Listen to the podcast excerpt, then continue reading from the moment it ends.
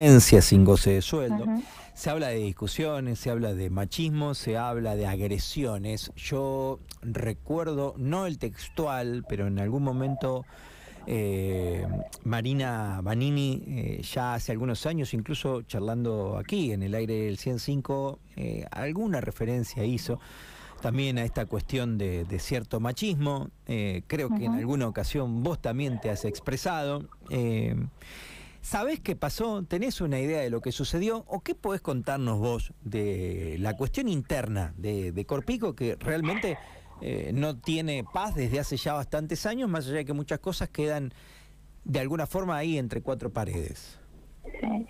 Mira, exacto qué pasó, no. Yo me enteré por el escrito de Tamboras del Viento, el, el episodio con la síndico, eh, y la posterior este pedido de licencia sin goce de haberes de, padrones. Y la verdad, Seba, a mí esto no es algo que me sorprende y siento que es la gota que rebalsó el vaso. Y te lo digo con profundo dolor, con profundo dolor.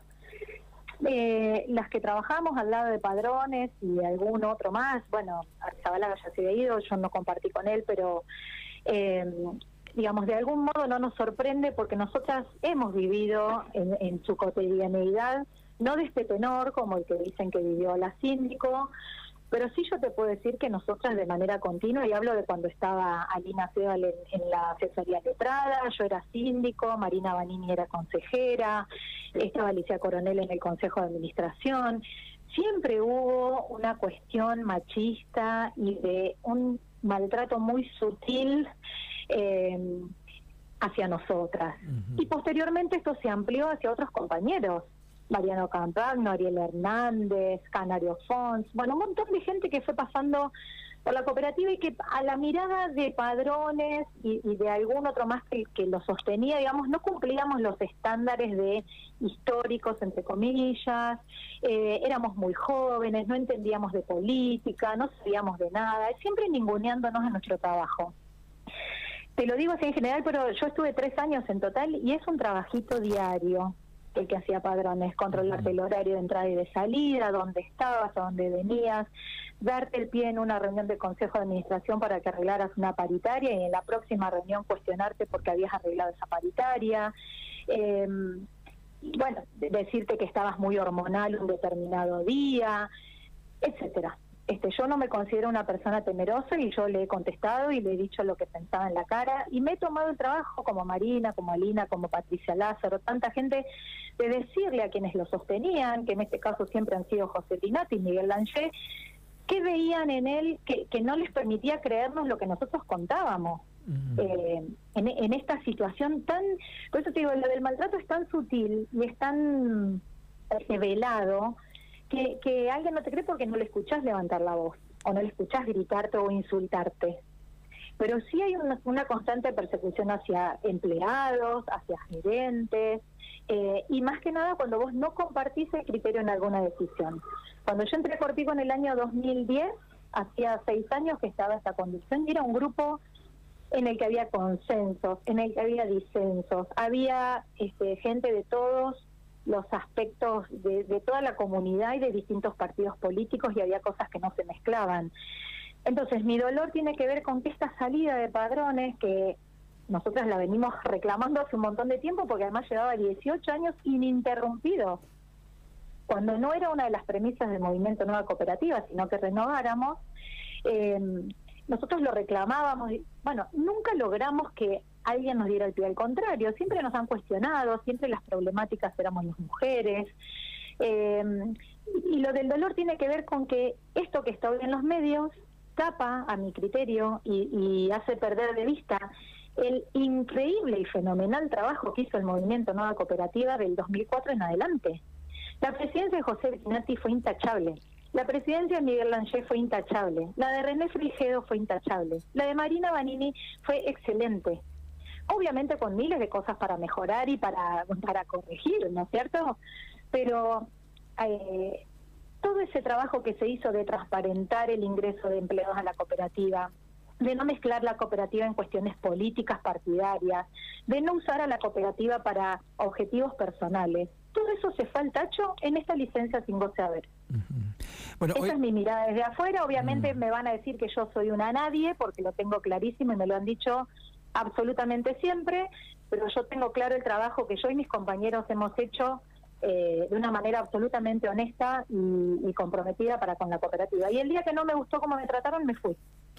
Así de simple. Me volví a laburar en estudio y me fui. Hoy, entre otras cosas, ya desde hace unos años, eh, Corpico tiene una estrecha eh, relación con la política, eh, con el oficialismo en general, pero indudablemente ahí sí hay una postura totalmente distinta a aquellos inicios. Recién vos hablabas de, quienes de alguna forma bancaban a, a Marcelo Padrones y vos decías que a veces es porque el otro no llega a verlo, porque de afuera uno que no conoce, ¿no? Tanto la cuestión cooperativa, eh, vos decís, che, porque son muchas las, las, voces que señalan este tipo de, comportamiento de Marcelo y a su vez son muchos los años de permanencia de padrón en la cooperativa. Entonces uno se pregunta, ¿qué, viste, como, la, como las dos verdades, aunque obviamente siempre hay una sola. ¿A vos te llamó la atención que haya perdurado tanto tiempo teniendo en cuenta esto que estás describiendo? A ver, no me llamó la atención porque cuando empecé a ver que ese era el objetivo, fue cuando los demás nos empezamos a abrir. Me olvidé de la presidencia de Carlitos Rolero, porque ha sido el más cuestionado y el que eh, nos han enrostrado siempre que éramos roleristas, que lo escuchábamos a Carlitos Rolero, que fue el primero que se animó a enfrentarlo junto con Alina, a decirle, Marcelo, tu tiempo ya terminó, llevas X cantidad de años, hay que renovar porque era el compromiso que tenía este movimiento cuando ingresó a la cooperativa. Y siempre el argumento fue que equipo ganador no se toca, que el que va más o menos bien no se debe movilizar, y en realidad te estás contradiciendo con tus propios principios. Lo que nos pasó a los demás es que cuando vimos que esos principios no coincidían con lo que se hacía, nos empezamos a ir. ¿Qué es lo que uno debe hacer de un determinado lugar cuando, cuando vos sentís que no, no coincide con tu criterio, con tus valores?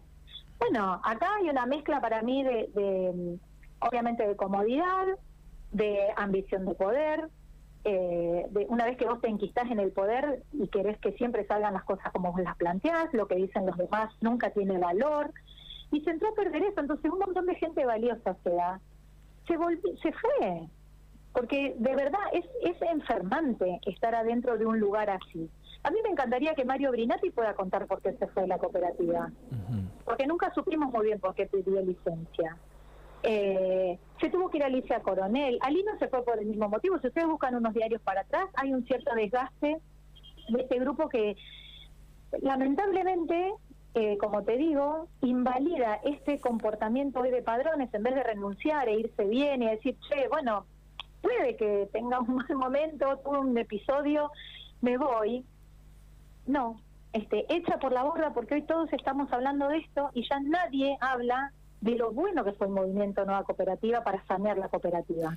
Eh, lo reconocían los empleados, lo reconoció la sociedad y por algo el movimiento es el que sigue estando este, y no logra, digamos, que haya nadie que le, que le pueda hacer competencia, lo cual no es sano tampoco, por supuesto que no. ¿Te dan ganas de volver o no? no? no? de ninguna manera.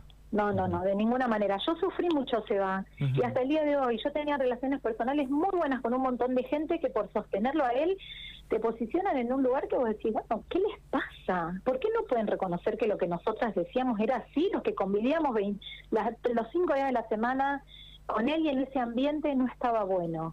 Y siempre fue que nosotras éramos unas exageradas, que siempre eh, nada, teníamos ideales eh, políticos diferentes, la castigaron a Lina cuando participó políticamente, Alina ya estaba fuera de la cooperativa. Digo, es, es muy difícil de explicar y es intransferible, porque como te digo, es día a día, es muy sutil, es muy sutil este, este modo que tienen de agotarte. Y eso, mira los nombres que te tiré, todos los que hemos pasado y ninguno quedó. Ninguno ha podido sostenerse dentro de la cooperativa porque ha sido muy difícil poder plantear alguna cuestión en disidencia, poder tener otra mirada o tener otra idea. Bueno, este, en una vez, eh, y esto te lo digo ya para terminar, yo siendo consejera con un grupo de compañeros, nos expusieron frente a los delegados nuestros propios compañeros. a decir que dijéramos cuánto ganábamos en la cooperativa y qué, qué cantidad de horas le dedicábamos al día. ¿Vos sabés hoy cuánto cobraba Padrones? No, sinceramente no. No, nadie sabe. Bueno, Tuvimos que, yo no tuve ningún plurito, en aquel momento cobraba 19 mil pesos por mes en la cooperativa, que estoy hablando año 2015, 2016, eh, y le dedicaba toda la mañana y más a la cooperativa. Y sin embargo tienen este jueguito. Cuando, lo, cuando ven que no pueden cooptarte por algún modo, te atacan, así exponiéndote de la manera más traicionera que pueda haber. Qué bárbaro. Eh, bueno, eso es lo que logran. Y lamentablemente en el medio están los empleados, están los servicios, todo lo que debería dedicarse el Consejo de Administración y no estamos hablando de ese hombre. Para terminar también recién a la pasada, y con esto finalizamos, Leticia, te agradecemos un montón este ratito. Mm, hablabas de tamboras y, un no, no fue comunicado, hicieron un posteo en las redes sociales que, no tenía nombres ni apellidos, em, y que bueno, vos decís que hacía referencia directamente a la situación de padrones. Yo te, te pregunto, a ver, es medio en general, es generalizar que es tan difícil generalizar, pero ese escrito de, Tamboras también daba la sensación de que se podía aplicar en otros lugares tranquilamente. Cortito, hacía referencia a estas cuestiones de nada, del, género y, de, y del machismo en ciertos tratos.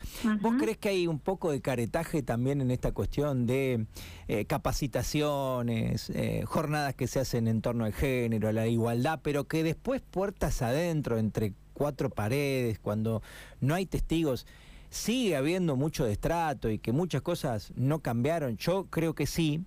Eh, incluso lo digo también con conocimiento de causa, pero bueno, muchas veces sucede también que, a ver, viene Leticia y me dice, eh, mi jefe, estoy mal porque mi jefe me trata muy mal y me habla muy mal. Ahora, si Leticia no quiere que esto sea público, yo no puedo decirlo porque además estaría jugando con el trabajo de Leticia, con la situación.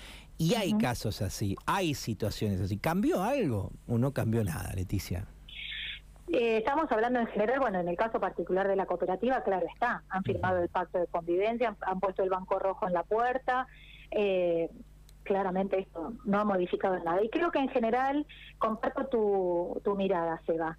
Eh, hay mucha ley, hay mucha capacitación, pero en el día a día, en el accionar, no logramos internalizar ninguna de estas cuestiones. Yo hoy lo escuchaba a Miguel Prieto con Miguel Buzo en el programa La Mañana. Y Miguel Prieto decía que para él había que haber pruebas y tenía que escuchar las dos campanas. Y ya sabemos que muchas veces en cuestiones de género no es posible eh, y uno tiene que tener una mirada con perspectiva de género que es la que te permite pensar que en una determinada situación de jerarquía, de ejercicio de poder, etcétera, la mujer está siendo violentada.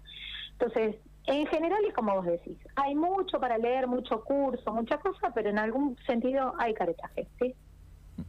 Te mando un beso y te agradezco un montón esta Ay, a vos, Eva, gracias, hice catarsis, mil disculpas, este, te agradezco el espacio. No, por favor, para cuando vos quieras, un beso grande.